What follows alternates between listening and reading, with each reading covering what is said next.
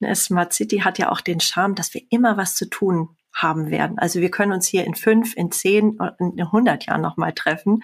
Eine Smart City ist nie fertig, weil eine Gesellschaft nie fertig ist.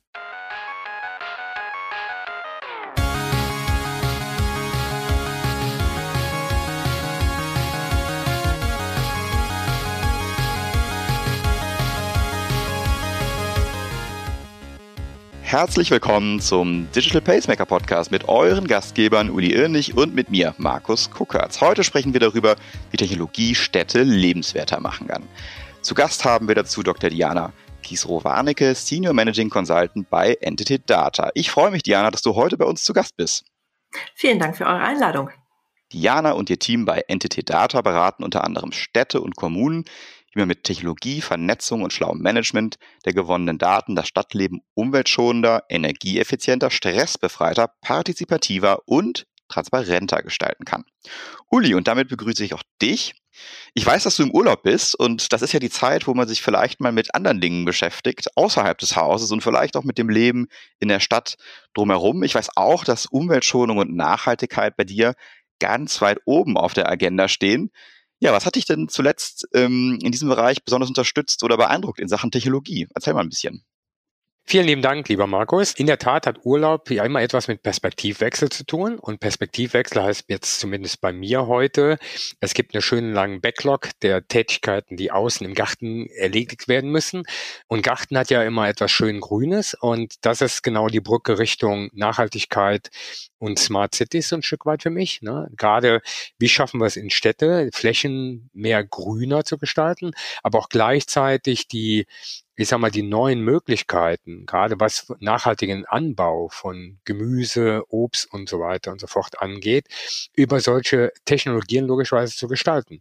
Und was mich da sehr fasziniert, ist halt, wo der Stand der Entwicklung mittlerweile steht. Ne? Also mittlerweile sind Dächer begrünt, das kennen wir, aber es gibt mittlerweile auch sehr viele äh, Flächen innerhalb von Städten, die tatsächlich Anbaufläche geworden sind, wo ich nachhaltig quasi mein, mein Gemüse, mein Obst anbauen kann und damit natürlich auch ganz kurze Wege habe, bis hin zum autarken Selbstversorger. Ja, und das sind halt Dinge, die gerade Städte und Ballungsräume der Zukunft natürlich, äh, wo eine Win-Win-Win-Situation entsteht. Nämlich zum einen entsteht natürlich Sauerstoff durch viel Grün. Das ähm, ist natürlich schön auch für die Menschen zu sehen, dass äh, nicht Betonbauten eine Stadt besiedeln, sondern grün und gleichzeitig halt die Dinge, die da angebaut werden, die können wir essen und damit halt kurze Transportwege, ja, das ist alles super nachhaltig. Also das fasziniert mich. Jetzt kommen wir aber mit einem sehr großen Scheinwerfer auf unseren heutigen Gast, ähm, die liebe Dr. Diana Kisrowaneke. Herzlich willkommen, liebe Diana. Vielen Dank. Seit 2022 ist Diana Senior Managing Consultant bei Entity Data für die Dachregion verantwortlich. Davor war Diana über 18 Jahre Inhaberin der TNB China Consulting. Da kommen wir gleich nochmal so ein Stück weit, zoomen wir da auch rein. Diana ist gelernte Bankkauffrau, hat Wirtschaftswissenschaften an der Leibniz Universität in Hannover studiert. Daneben hat sie einen Master der Universität Liverpool. Liebe Diana, jetzt würde mich aber wirklich mal interessieren, woher kommt denn deine Leidenschaft für China?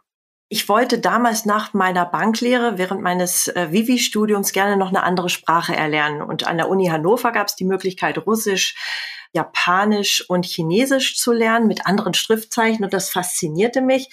Und ähm, als ich mir die Weltkugel angeguckt habe, habe ich gedacht, Mensch, Spanisch, Englisch, Französisch, äh, Deutsch, das läuft. Aber Chinesisch, damit deckst du wirklich noch meinen großen Teil ab. Und in Kombination mit Wirtschaft fand ich das gar nicht so unklug und hatte dann, als ich das erste Mal äh, in diesem Kurs stand, das große Vergnügen, einer ganz kleinen Chinesin gegenüberzustehen, äh, mit Haaren bis in die Kniekehlen, einem Lächeln und Tränen in den Augen, die sagt, ich bin so stolz, dass ihr meine Landessprache lernen wollt. Und das fand ich total faszinierend und äh, das hat mich tatsächlich fünf Semester an der Stange gehalten, aber ich habe auch geackert mit meinem einen Kommilitonen, wir mussten 500 äh, Zeichen pro Semester lernen und es war wirklich, wirklich anspruchsvoll. Aber es hat zumindest geholfen, dann so eine Basis äh, zu entwickeln, wie die Denkstrukturen auf die Sprache einwirken. Also es war schon toll. Das ist sehr schön, Diana. Das erinnert mich ein bisschen an meine ähm, Jugendzeit, weil ich hatte dann auch irgendwann mal gedacht, jetzt musste aber Chinesisch lernen. Ich habe das aber nur drei Monate durchgehalten und ich war zu der Zeit 14 Jahre alt, ja, an der Volkshochschule. Mich haben die Schriftzeichen fasziniert, ja, und ich kann mich noch sehr gut dran erinnern. Ein paar Wörter sind auch hängen geblieben, aber ganz offen, das ist ja schon eine recht anspruchsvolle Sprache. Wie ist denn die ergangen? Also vor allen Dingen in der Zeit auch in China. Konnte ich dann gut verständigen? Weil mir sind noch so ein paar Worte im Hinterkopf, da kann man eine Freude mitmachen, da kann man auch jemanden beleidigen. Ja, also ich fand es tatsächlich hilfreich, sowohl die Sprache als auch die Schriftzeichen zu lernen. Ich habe nämlich in Südchina gelebt und in Südchina, da wird Kantonese unter anderem und schwerpunktmäßig gesprochen. Und da sagt man so schön, die chinesischen Schriftzeichen, die legen sich wie ein seidenes rotes Band über das ganze Land und du kannst dich überall äh, trotz der Dialekte sehr schön verständigen. Und das war tatsächlich eine Hilfe, denn mit meinem Mandarin wäre ich in Guangzhou nicht weitergekommen. Aber ich konnte zumindest dem Taxifahrer sagen, wo ich lang wollte und so eine gewisse Grunddiskussion, die konnte ich auch führen. Es war eine tolle Erfahrung, muss ich sagen, wie schon gesagt, um, um diese Basis auch äh, der Gesellschaft zu erlernen, ein Stück weit. Aber ich bin ganz weit weg von fließend, noch immer. Diana, wir haben uns nicht nur mit dir beschäftigt, sondern auch mit dem Thema Smart City und mit deinen Thesen. Und wir haben das mal in drei Thesen zusammengefasst. Ähm, zum einen sagst du, Städte und Kommunen sollten die Chancen nutzen, die Technologie heute bietet und um Einwohnern mehr Lebensqualität zu geben. Dann sagst du, die Einstiegshürden sind viel niedriger als erwartet. Schon überschaubare Ansätze können überraschend große Wirkung haben. Und zu guter Letzt sagst du, Fragen der Ethik und des Datenschutzes können mit frühzeitiger und offener Diskussion gelöst werden. Und wenn wir direkt zu der ersten These kommen, nämlich den Chancen der Technologie für mehr Lebensqualität. Ähm, um den Einstieg in das Thema Smart City ein bisschen zu erleichtern, äh, hast du ein einfaches, möglichst plastisches Beispiel für uns zum Thema der Lebensqualität? nehme einfach mal Ulis Urlaubsstimmung auf und habe ein, ein Beispiel eines Projektes, welches wir gerade auf Römö in äh, Dänemark abgeschlossen haben und wo es jetzt auch zu einem Rollout kommt. Ja, ähm, das Grundproblem dort war, dass es unglaublich viele Besucherströme auf der Insel gab.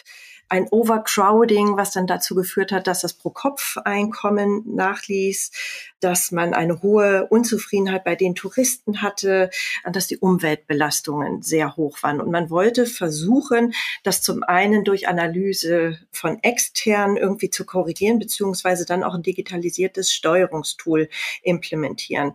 Und ähm, bei Entity Data wurde dann angefragt und man konnte dort die Momentum-Plattform einführen. Dazu wurden dann auf der ganzen Insel Detektionsstandorte angelegt, die mit äh, Sensoren und äh, IoT ausgestattet wurden. Und dann ging es los mit den Messungen. Also man hat den Wasserverbrauch von WCs gemessen, Wetterveränderungen, welche Auswirkungen das auf die Verkehrsströme hat und unterschiedliche weitere Daten noch. Bei der Analyse der Daten stellte man dann einen lustigen Aspekt äh, fest, nämlich, dass wenn auf der einen Seite der Insel ein bestimmter Wind herrschte, dass der Eisverkauf auf der anderen Seite der Insel nachließ. Man hatte dafür keine Lösung, ließ das alles so auf sich wirken und stellte dann aber fest, als man das mit den Wetterdaten kombinierte, dass man eine einfache Lösung gefunden hatte. Nämlich, ähm, dass sich die Touristen tatsächlich nicht mehr außerhalb ihres Radios zu den Eisdielen bewegten, wenn der Wind aus Süden pfiff. Und ähm, nachdem man das dann veröffentlicht hatte, diese Studienergebnisse, kam ein äh, Eisverkäufer in den nächsten Laden gestürmt, kaufte sich ein Lastenrad und äh, fuhr immer dann, wenn man wusste und über dieses Dashboard die Daten abrufbar waren, äh, dass dieser Wind sich ankündigte, dann fuhr er zum anderen Ende der Insel und hatte damit sein, ja, sein Einkommen wieder äh, nivelliert ausgeglichen. Das hat dazu geführt, dass die die Ergebnisse dieser Studie, dieses ähm, POCs, den wir dort durchgeführt haben, eine ganz hohe Akzeptanz gefunden haben, weil der natürlich auch als Multiplikator gab. Ja, und dass das Konzept dann ausgerollt wurde. Also ganz einfach im Grunde genommen im Hinblick auf einen sehr begrenzten Raum, der da betrachtet wurde. Ist ziemlich plakativ, Diana. Vor allen Dingen, wenn du jetzt mal normalerweise dir einen Urlaubs-, also so einen Reiseführer nimmst, kannst du immer so sehen, wo die Karawane gerade hinzieht, ja. Und ich glaube, sowas halt unterstützt, äh, nimmt tatsächlich auch Stress von den Urlaubern und ermöglicht halt, dass ich diese Insel oder das Besondere dieses, dieser Stadt halt anders erleben kann. Du giltst als Tourist ja auch als ganz wichtiger Multiplikator für die kommenden Jahre. Und äh, auf die Art und Weise ja, konnte das Image dann wieder auch ein Stück weit korrigiert werden, indem da eine Marketingaktion nebenbei noch gestartet wurde. Und dieses unglaublich positive ähm, Aufnehmen dieses Eiverkäufers dann auch Pate gestanden hat, um äh, in anderen Städten in Dänemark zu sagen, Mensch, wollen wir auch mal ausprobieren, mal gucken, was wir auch für Outcomes haben und vielleicht auch neue Geschäftsmodelle, die sich dadurch entwickeln lassen. Also es war schon wirklich schönes Projekt. Also gute Geschäftsentscheidungen auf Basis von Daten. Ähm, ja, wie weit reichen denn die Möglichkeiten in diesem Bereich oder wo sind die Grenzen? Ich glaube, weiß gar nicht, ob ich da über Grenzen nachdenken kann. Ich glaube, das gibt so unglaublich viele Möglichkeiten. Du kannst das zum Beispiel noch mit, mit anderen Informationen spicken, diese Plattform. Äh, wenn du jetzt Uli sagte gerade, äh, dieses Thema der Begrünung von Gebäuden innerhalb der Städte ist ja auch ein ganz wichtiges, was immer mehr Schwung aufnimmt.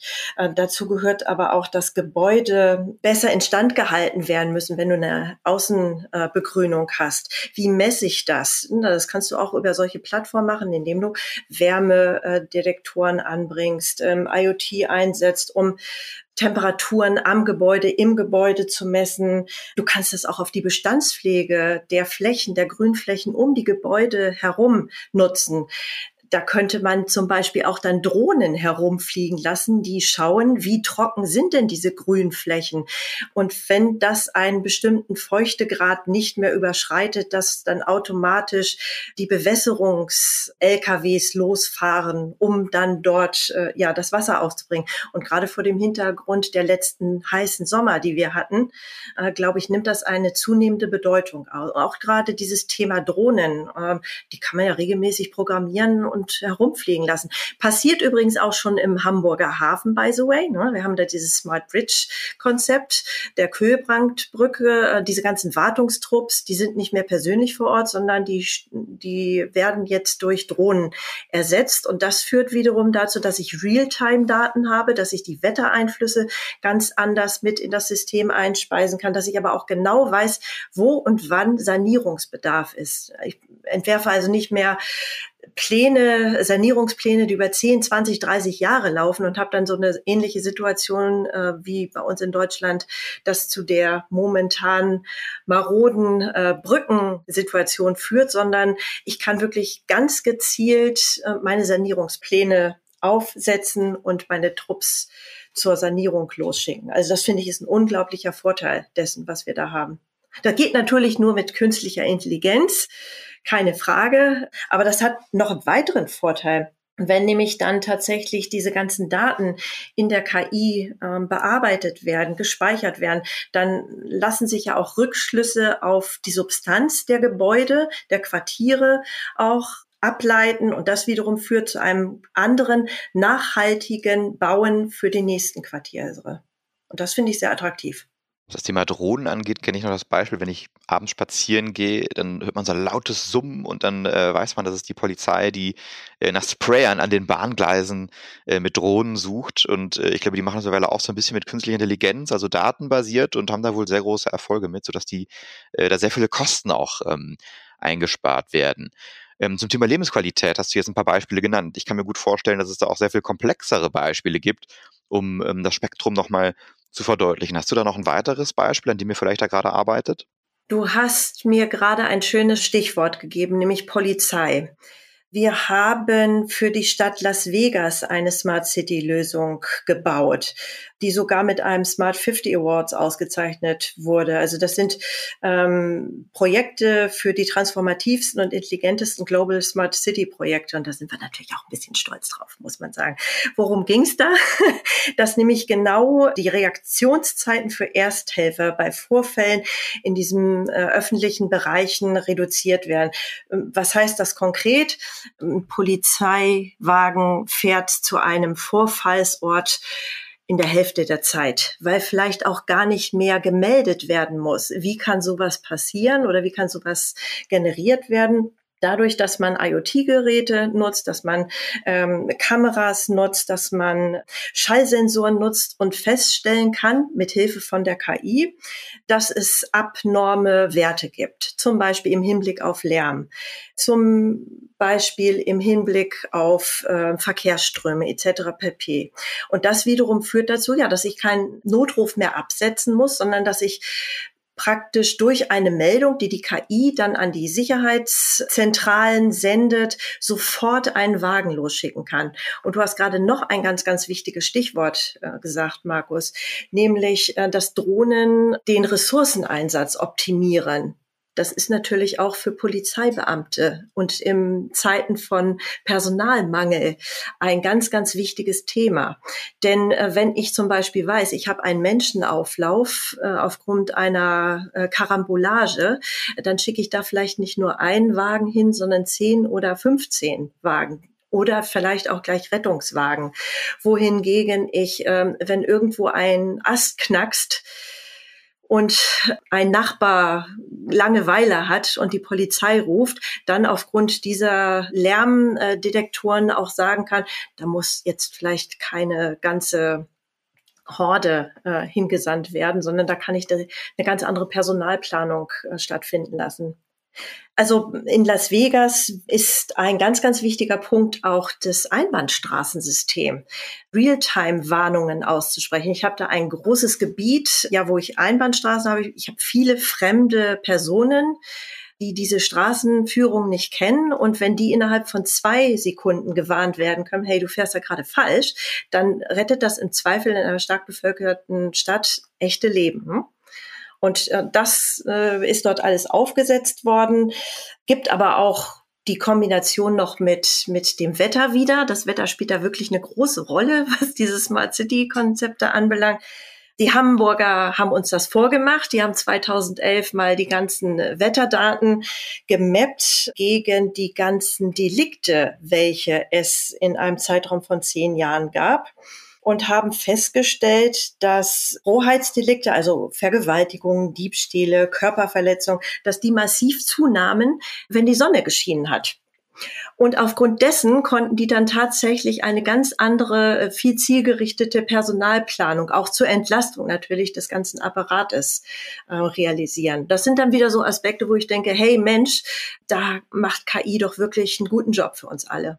Also Nachhaltigkeit im Ressourceneinsatz, ähm, das klingt, das klingt tatsächlich nach, nach spannenden Themen. Lass uns über die Einstiegshürden ähm, sprechen. Du hattest ähm, gesagt, dass die insgesamt dann doch sehr viel niedriger sind als erwartet. Wer sind denn so eure typischen Kunden? Also wie muss ich mir das vorstellen, wenn so eine Stadt dann vielleicht auf euch zukommt? Und wie gestaltet ihr denn mit denen so einen Prozess, wenn ihr das Thema Smart City starten wollt?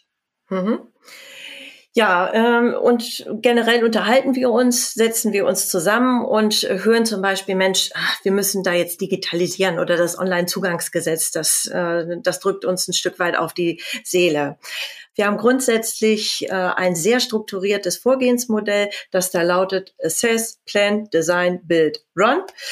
Äh, und das ist für jede Kommune und jede Stadt gleich. Assess bedeutet in dem Kontext, dass man Anforderungsanalyse durchführt, also die fünf Fragen beantwortet. Wer ist unser Kunde überhaupt? Es ist eine kleine ist es eine kleine City? Ist es eine große Stadt? Ist es eine Stadt wie Hamburg, die halt ein schon sehr ausgereiftes ähm, Smart City Konzept hat? Oder äh, möchte man einen bestimmten Teilbereich dieses ähm, Smart City Diamonds, äh, es gibt so ein Smart, äh, Smart City Diamond von Frost und Sullivan, die gucken wir uns dann auch ab und zu mal an. Ja, welche, welche Module sollen da ähm, angegangen werden? Dann ziehen wir los und äh, überlegen im Rahmen der Planung, wie könnte so ein Projekt aussehen? Welchen Inhalt, Zeit, Budget, was ist die fachliche Ausprägung? Ähm, dann kommt eine Designphase. Wie kann äh, die Lösung aussehen aufgrund dieser System Building Blocks? Das ist das, das sind diese Teillösungen, die ich gerade erwähnte. Also Zielarchitektur von Smart City. Mobilitätshub soll geschaffen werden. Wir wollen unsere, unseren Energieverbrauch reduzieren oder unseren Wasserverbrauch. ist gerade, da arbeiten gerade unsere italienischen Kollegen dran. Und dann gehen wir optimalerweise mit unseren äh, Kunden, mit einer Kommune, mit einer Stadt, manchmal ist auch das Land beteiligt, in unser Innovationszentrum Enso. Äh, Enso steht, ist das japanische Wort für Kreis. Und Enso steht auch für Stärke und Erleuchtung und das wünscht man sich ja auf jeden Fall. Und deswegen sind wir immer alle ganz dankbar, äh, ja, wenn wir in dieses Innovationszentrum hinein dürfen mit einem guten Proof of Concept. Ja, und äh, mit diesen Ergebnissen, die wir dann mit unseren Kunden gemappt haben, gehen wir dann raus in die Bildphase, äh, wo wir dann eine konkrete Zuordnung äh, vornehmen. Lösungen und aber auch Partner mit ins Boot nehmen. Denn unser Ziel ist ja, die bestmögliche Lösung für unseren Kunden zu generieren. Und das ist individuell immer total verschieden. Tja, und wenn wir das dann alles so ähm, bearbeitet haben, dann kommt die spannende Phase der Implementierung. Und da gibt es in der Regel immer noch lustige Überraschungen oder auch mal eine Erweiterung oder wo man sagt, Mensch, das hätten wir jetzt aber doch ganz gerne. Und äh, dann geht man doch noch mal in Medias Res. Aber in der Regel, äh, ja, kommen wir da alle mit einem Strahlen dann raus und sind ähm, einem Smart City Konzept ein ganzes Stück weitergekommen. Diana, ähm, ich glaube, es gibt viele Fragen, die wir in der Gesellschaft haben, die noch nicht beantwortet sind, wo genau so Smart Cities eine gute Antwort liefern können. Wie sieht's denn mit Finanzierung aus? Also vor allen Dingen weiß ich, gerade bei Kommunen und Städten ist immer der Appetit ganz groß und dann kommt irgendwann die Phase, wo man investieren muss und da wird's dann dünn. Wie ist denn deine Erfahrung da jetzt im Moment, gerade wenn du mit deinen Partnern und Projekten da unterwegs bist? Was sind da die großen Herausforderungen? Also wir haben das große Glück hier gerade, ich sitze in Hannover, ähm, dass das Innovationszentrum Niedersachsen da einen sehr, sehr guten Job macht und wir äh, in dem Augenblick, wo wir auch neueste wissenschaftliche Erkenntnisse mit in diese Programme involvieren, wo wir wirklich sehr unterschiedliche Stakeholdergruppen haben, äh, da auch eine gute Förderung genießen können. Das ist aber nicht generell bundesweit der Fall und ich wünschte mir tatsächlich auch, äh, dass diese Förderung für Smart City Projekte noch stärker in den Fokus gerät. Denn wenn wir uns das im globalen Vergleich anschauen, was wir hier an Smart City Ansätzen haben, dann sind die doch häufig genug ähm, eher Insellösungen, als dass das wirklich allumfassende komplette Konzepte sind, die dann auch umgesetzt werden. Ein Smart City ist nie fertig, das ist auch klar, weil sich eine Gesellschaft weiterentwickelt und eine Smart City sich auch an diese gesellschaftlichen Entwicklungen orientieren muss. Aber ähm, immer dann, wenn eine Smart City wirklich einen ganzheitlichen Ansatz gewählt hat, crossfunktional, interdisziplinär gearbeitet wird, dann habe ich auch eine echte Chance, dass sowas Schwung aufnimmt. Ja, und dazu gehört sicherlich auch nochmal ein anderes Verständnis für Förderung. Also ich komme ja aus diesem China-Kontext und da funktioniert das exakt aus dem Grund richtig gut, weil sich die Stakeholder alle an einen Tisch setzen. Vielleicht manchmal auch müssen, aber sie zielen auf jeden Fall in eine Richtung. Ich glaube, da haben wir noch viel zu lernen. Ne? Ähm, da sind wir noch zu sehr auf die einzelnen Bereiche fokussiert. Und wie bereits gesagt, gerade wenn man so ein Stück weit Richtung moderne Finanzierung, also gerade was Crowdfunding und Co. angeht, ne? also gerade wenn es um Lebensqualität ist, bin ich mir sehr sicher, dass Menschen bereit sind, dafür auch zu investieren. Ja? Und deswegen ist dieser partizipative Ansatz, den du sagst, wo alle irgendwie dabei sind, der macht schon sehr viel Sinn, gerade wenn es um so große Fragen geht. Da finde ich übrigens auch diesen Ansatz, Digital Twins zu integrieren, einen ganz, ganz, ganz charmanten. Also wo wirklich ganze Kommunen, ganze Städte, nicht nur ein Quartier abgebildet wird und die Möglichkeit gegeben wird, den Bürgern sich zu beteiligen. Mir fällt hier ein Beispiel ein, da ging es um einen Spielplatz in einem neuen Quartier und da sind äh, Bürger hingegangen und haben dann äh, das Ganze kommentiert dahingehend, dass sie gesagt haben, pass mal auf, äh, da gibt's Hochhauswind. Ihr glaubt doch nicht etwa, dass sich da irgend ein Kind hinstellt oder äh, ein Elternpaar und in diesem Wind da äh, spielen wird, äh, länger als eine Viertelstunde. Da haben wir Gesprächsbedarf. Und das sind natürlich Dinge, die kannst du nicht irgendwie so vom Reißbrett in der Stadtplanung planen, sondern da bedarf es wirklich auch dieser Beteiligung der Bürger, für die es ja dann auch ihre Stadt werden soll oder auch sein muss. Ne? Und dann ist es, ja, ich glaube, dann fühlt man sich auch einfach besser und wohler, wenn man mitgestalten darf und wenn man frühzeitig mit auf die Reise genommen wird. Und ich glaube, auch da äh, haben wir nicht nur im Hinblick auf das Funding, sondern auch da haben wir sicherlich noch äh, ein Stück weit Arbeit zu leisten, dass wir, ja, dass wir auch motivieren und sagen, hey Mensch, beteiligt euch doch. Es ist doch euer Lebensraum. Ne? Und wir wollen doch etwas für euch gestalten gestalten. Dann fühle ich mich auch wohler. Und ich glaube, dann hat man vielleicht auch diese, dieses Thema von, von Umweltverschmutzung gar nicht mehr in der Form, weil ich auf meine Umgebung stärker achte. Oder, oder wenn du dich erinnerst, dass es, ich weiß nicht, wie das bei euch war, aber vor zwei, drei Jahren, als wir diese unglaubliche Trockenheit hatten, da ging es hier durchs Radio, Mensch, könnt ihr nicht mal einen Eimer Wasser nehmen und den Baum vor eurer Tür äh, wässern? Ich glaube, das macht man dann eher. Wenn du mal so auf deine Projekthistorie oder auf deine Erfahrungen schaust, was war denn für dich so der Ansatz oder das Thema, was dich besonders oder am meisten oder am überraschendsten beeindruckt hat? Äh, vielleicht auch etwas, wo gar nicht so viel gemacht werden musste, um das umzusetzen. Ich bin sehr häufig in Schweden. Die Schweden sind hochdigitalisiert. Dass die Schweden das Thema in ihre Gesetze integriert haben, finde ich spannend. Also da gibt es zum Beispiel einen Passus, äh, der da heißt, dass jeder Schwede von jeder Ecke des Landes aus jeder Inselecke heraus arbeiten können muss. Und das wiederum bedeutet 5G für alle egal wo sie wohnen. Und das wiederum ist natürlich die Basis, dass wir ein gesleistes Netz haben, wo wir geringe Latenzzeiten nutzen können, um auch solch eine Smart City zu realisieren. Und ich bin äh, das ein oder andere Mal in Stockholm gewesen. Dort wird äh, der CO2-Gehalt gemessen und danach bemisst sich aber auch die Maut, die du zahlst, wenn du mit deinem Fahrzeug dort hineinfährst. Haben die ganz geschickt gemacht. Es gibt keine Mautstellen mehr, sondern die lesen nur noch dein Kfz-Schild ab. Ähm, das ist dann connected ähm, an dein Konto direkt. Das wird direkt abgebucht. Du brauchst dich um nichts mehr zu kümmern. Wie machen die Schweden das? Durch ein, ein Agreement, dass du sagst, wenn du dein Auto anmeldest, ähm, gibst du gleichzeitig die Einwilligung dafür, dass, äh, ja, dass solche personenbezogenen Daten auch durch den Staat weiterverwandt werden dürfen. Das machen die auch anonymisiert, nämlich über eine Personennummer, die du erhältst. Und mit dieser Personennummer läuft alles. Also wie schon gesagt, das ist dann an deinen äh, Kfz connected. Darüber kannst du deinen Tenniscourt oder deinen Paddlecourt buchen. Oder ja, ähm, deine Mautgebühr wird abge hoben. Und was ich daran besonders faszinierend fand, das erste Mal, als ich dann wieder nach Hause kam, nach Deutschland nach Hause, ja, da hielt ich dann die Abrechnung der Schweden in meinen Händen und habe mir gedacht, Mensch, das, das nenne ich mal Digitalisierung und äh, stark. Uli, was, was war für dich oder was ist für dich so das beeindruckendste Beispiel aus dem Bereich Smart City, ähm, an das du dich so erinnerst?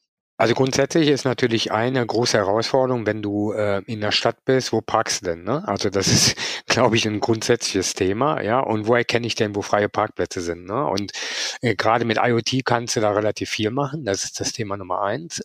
Die Abrechnung, wie Diana sie beschrieben hat, das direkt zu automatisieren, ne? weil du hast eigentlich keine Lust, eine App runterzuladen oder irgendwo einen Automaten zu suchen, sondern das direkt integriert äh, durchzuführen. Das sind eigentlich so die Beispiele, wo ich ganz offen sage, die Lebensqualität geben, ne? weil ich, äh, ich habe keinen Stress damit, ich finde meinen Parkplatz, ich, es ist alles erledigt und ich kann halt mein, meine Zeit planen und mich darauf fokussieren, äh, worauf ich mich fokussieren möchte. Ja? Und jetzt kann ich das noch äh, CO2-neutral gestalten, ne? also welche Verkehrsmittel ich nehme und so weiter und so fort. Also daher finde ich, äh, das sind das sind bemerkenswerte Beispiele und wie bereits gesagt, das hatte ich glaube am Anfang schon so ein bisschen durchblicken lassen. City Agriculture ist für mich ein, ein, großes Thema, ja. Also das ist in der Tat etwas. Und wenn dann natürlich noch mehr vernetzt, zu sagen, wie kannst du Energien, die in der Stadt existieren, sinnvoll nutzen. Ne? Ich nehme jetzt mal Abwärme von, äh, ich sage einfach mal, von einem Rechenzentrum oder von einer Fabrik. Wie kannst du die in gewissen Bereichen nutzen? Wie kannst du aber auch Wasser, was ähm, durch Niederschlag runterkommt, anders einsetzen? Also es gibt so viele Dinge, die du machen kannst. Ja, ähm, ich komme schon ins Schwärmen. Ich kann dich so verstehen. Das ist so ein schönes Thema. Es ist, also ganz ehrlich, Smart City ist für mich auch die absolute Königsdisziplin von allem. Weil diese ganzen technologischen Lösungen derartig komprimiert zusammenkommen, du aber auch äh, den Druck hast durch diese vielen unterschiedlichen Menschen, die zusammenkommen. Und das ist ein unglaublich spannendes, aufregendes Aktionsfeld ist. Ne? Aber man muss auch der Ehrlichkeit halber gestehen, äh, dass viele Smart City Ansätze echt in den Anfängen stecken bleiben. Ne? Also du sagst gerade, ach, dieses Thema mit dem Parken. Ne? Also ich wünsche mir ja, äh, wenn ich so ein Smart Lightning Konzept zum Beispiel habe, welches in einer Stadt eingeführt, also so eine Säule, ne, so eine Laterne, die dann da leuchtet, dass da nicht nur eine ähm, CO2-Messstation oben dran ist, sondern dass ich auch irgendwie einen Stecker habe, wo ich mein, mein Auto einstecken kann nichts mehr mit irgendwelchen Abrechnungsmodalitäten zu tun habe, sondern dass mein autonom fahrendes Auto sofort abgerechnet wird und ich nichts mehr damit weiter am Hut habe. Diese ganze Komplexität dieses Themas, dass wir das noch mehr verinnerlichen können, das wünschte ich mir schon. Wir haben übrigens, Diana, auch Latan, die haben direkt einen 5G-Sendemast. Also das geht übrigens auch. Ja. Lass uns nochmal über das Thema Ethik und Datenschutz sprechen. Das ist ja auch noch so ein kleines Hindernis, äh, zu Recht. Du sprachst eben von frühzeitigen und offenen Diskussionen, um eben diesen Themen dann auch ähm, gerecht zu werden. Wie sieht denn hier deine Erfahrung? Man ist ja dann doch sehr unter dem Brennglas, was die Umsetzung der Themen angeht. Klappt das gut? Sind das Hindernisse? Killt das Projekte? Oder kommen wir da gut zurecht, wenn man da einen entsprechenden Ansatz fährt? Also ich kenne ja zwei extreme Ansätze aus eigener Erfahrung, nämlich einmal durch das Leben in China und das Leben in Schweden. Und in China bin ich sehr, sehr früh auf dieses Smart City-Konzept gestoßen, habe festgestellt, dass diese intensive Nutzung von personenbezogenen Daten natürlich auch die Basis dafür ist, dass du diese Smart City-Konzepte maximal nutzen kannst. Ähm, die Chinesen haben das damals ganz geschickt gemacht. Die haben nämlich die Bereitschaft mitzuarbeiten, unter anderem durch Gaming-Ansätze umgesetzt. Und wir alle kennen dieses Beispiel auch der Bonus-Malus-Punkt-Ansätze. Das ist natürlich ein Implementierungskonzept, was höchst extrem und durchaus umstritten ist, ganz klar. Aber wie schon gesagt, Schweden hat da ein anderes Modell gewählt und hat gesagt, wir setzen einfach mal auf Aufklärung und versuchen den Ängsten der Bevölkerung dadurch entgegenzutreten. Haben gesagt, wenn wir zeigen, was das für eine lebenswerte Zukunft bedeutet, wenn wir das umsetzen können, dann ist das doch sicherlich ein Ansatz. Und ähm, dadurch, dass, dass man da die Vorteile herausgearbeitet hat, was eine technologische Vernetzung wirklich bringt für den Einzelnen und die äh, Schweden zudem noch sehr konsensorientiert sind und aber auch aus einem ganz, ganz tiefen Verständnis heraus die Gesellschaft und die Natur schützen wollen, hat man da eigentlich äh, offene Türen bearbeitet. Ja, und dann ähm, kommt, glaube ich, da noch zum Tragen, ähm, dass man dort keinen autoritären Staat braucht, äh, sondern, sondern eher diese lebenswerten Rahmenbedingungen durch den Staat geschaffen werden sollen und ja, das hat dazu geführt, dass, dass dieser Ansatz äh, sicherlich für uns auch ein Stück weit näher und besser verständlich ist. Ja, und ähm, wenn man sich das anschaut, also wenn ich da in den Bürgerservice äh, Offices bin, das ist also ein Träumchen, das muss man wirklich sagen, wie das umgesetzt wird. Wenn du ins Naturschutzgebiet gehst, du hast dein 5G-Netz da, dann spricht das wirklich für sich. Ne? Lasst uns auch einen Blick in die Zukunft wagen. Vielleicht eine Frage an euch beide. Was, welche ähm, prägnanten Trends seht ihr dem, in dem Bereich Smart City und ja, welche Faktoren äh, können diese Trends denn vielleicht auch fördern oder hemmen nach vorne? Wer von euch beiden möchte anfangen? Äh, fang, lass mich mal anfangen. Ich glaube, grundsätzlich haben äh, vor allen Dingen die mittelgroßen Städten eine große Herausforderung, dass sich neu erfinden müssen. Also der ähm, normale, ich sag mal, Mittelpunkt in Einkaufszentren und so weiter und so fort äh, nimmt ja rapide ab. Auch ein Stück weit getrieben durch unseren E-Commerce, den wir natürlich haben. Und deswegen müssen Städte sich neu erfinden. Neu erfinden heißt Richtung Lebensqualität, heißt aber auch Richtung Nachhaltigkeit, so dass ich eigentlich richtig Lust habe, in diese Stadt zu ziehen, weil die was ganz Besonderes ist. Früher haben die Städte das gemacht, indem sie einfach Steuern gesenkt haben, ein paar große Firmen angesiedelt haben und dann hat das irgendwie funktioniert. Das wird nach vorne nicht mehr funktionieren. Also brauche ich ganz andere Antworten. Ne? Also bin ich die nachhaltigste Stadt? Bin ich die sicherste Stadt? Und alles das lässt sich über Smart Cities abbilden. Ja, und ich glaube, für mich ist das eine große Aufgabe der Kommunen und halt der Städte mit all ihren, ich sag mal, ähm, Bürgermeisterinnen und Bürgermeister, genau da mit Zukunft zu planen. Ich komme jetzt wieder auf meinen mein Werbeblock City Agriculture, ja, also welche Stadt wird quasi die, also tatsächlich so nachhaltig sein, dass sie Selbstversorger ist, ja, und das sind Themen, wo ich dann sage, okay, aber deswegen möchte ich da leben. Ja, und das, was Diana eben gesagt hat, das sind ja so Erlebnisse, die man durch solche Städte in, gerade in den nordischen äh, Ländern oder aber auch, wenn man jetzt Richtung China guckt, wo man geprägt wird und sagt, so möchte ich leben, in so einer Umgebung. Oder da kann ich auch leben wenn ich zum Beispiel mir die demografische Entwicklung anschaue. Natürlich werden wir zusehen müssen, dass sich da, wenn du dir die Telemedizin anschaust, was sich da für Möglichkeiten der Kostenreduzierung auch ergeben, die wir nutzen müssen, damit wir diesen Wohlstand auch aufrechterhalten können. Und wenn wir zudem noch hören, dass die United Nations sagen, dass 68 Prozent der Bevölkerung äh, bis 2050 in Städten leben werden, mein Gott, da müssen wir uns bewegen, da müssen wir noch ein paar Prozesse ähm, optimieren. Da müssen wir dann wirklich alles ausschöpfen, was uns möglich ist im Hinblick darauf, äh, Staus zu reduzieren oder auch es Menschen zu ermöglichen, zu Hause auch im Alter leben zu können. Hm?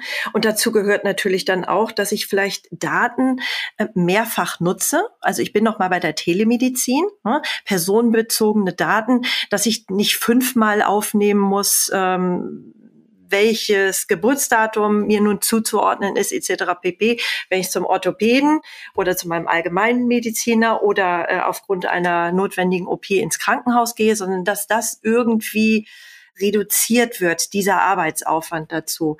Und dazu gehört dann auch, dass ich so etwas wie Data Analytics benötige, dass Big Data ähm, nochmal anders gedacht wird, dass aber auch Quantencomputing ganz anders forciert wird, damit ich sowas überhaupt rechnen kann und diese Daten dann auch schützen kann durch zum Beispiel Quantencomputing. Also ich glaube, da sind wir tatsächlich noch mehr oder weniger am Anfang. Das müssen wir aber denken. Ja, sonst können wir diese Smart City so aufsetzen, wie wir sie gerne aufgesetzt haben möchten. Und nochmal, eine Smart City hat ja auch den Charme, dass wir immer was zu tun haben werden. Also wir können uns hier in fünf, in zehn, in hundert Jahren nochmal treffen. Eine Smart City ist nie fertig, weil eine Gesellschaft nie fertig ist.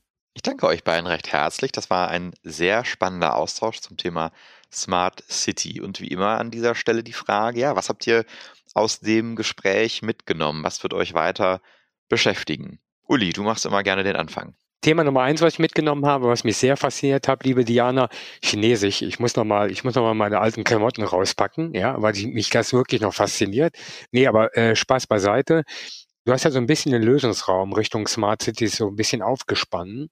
Und in der Diskussion zeigt sich aber sehr deutlich, wie groß dieser Raum ist, ja, und welche Möglichkeiten wir als Menschen haben, Technologie richtig gut einzusetzen und damit unsere Lebensqualität deutlich zu steigern ja, für mich auch nochmal das Bewusstsein, welche Möglichkeiten wir noch nicht nutzen und dass ich mir einfach wünsche, dass, dass wir vielleicht daran arbeiten, hier nochmal ganz andere Räume aufzumachen. Vielleicht gibt's ja sowas wie einen Playground for Adults, ähm, wo man diese ganzen Technologien ausprobieren kann, die sich da in unseren Unternehmen auch bieten. Dass man sagt, Mensch, jedes Stadtbüro oder, oder jedes Rathaus sollte doch so eine kleine Ecke haben, äh, wo man solche Konzepte hautnah erleben kann und müsste mindestens über das Dashboard verfügen, was mir zeigt, was ist eigentlich in meiner Stadt los und dass ich als Bürger darauf zugreifen kann. Und natürlich werde ich mich mit Vertical Farming auch nochmal beschäftigen wollen.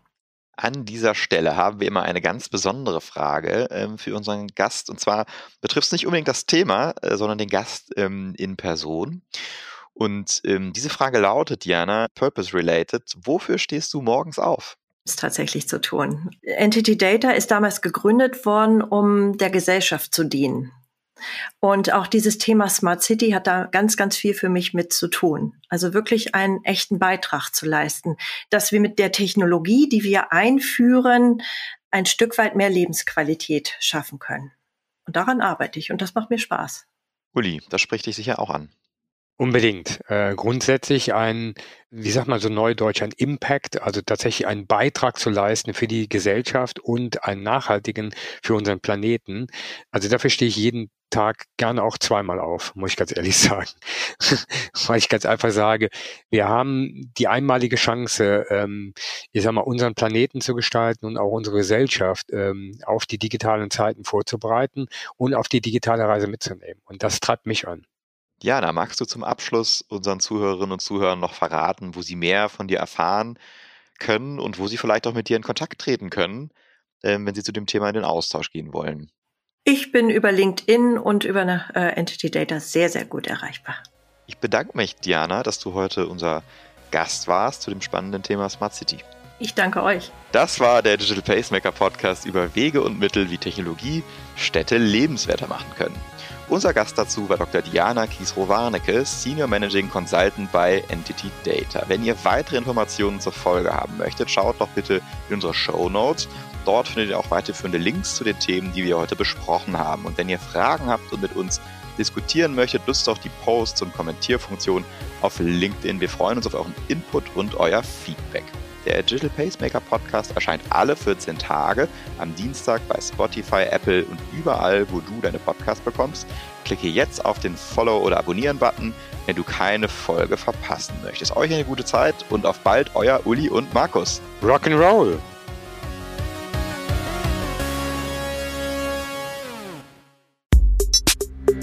Der Digital Pacemaker Podcast ist eine Produktion von Maniac Studios.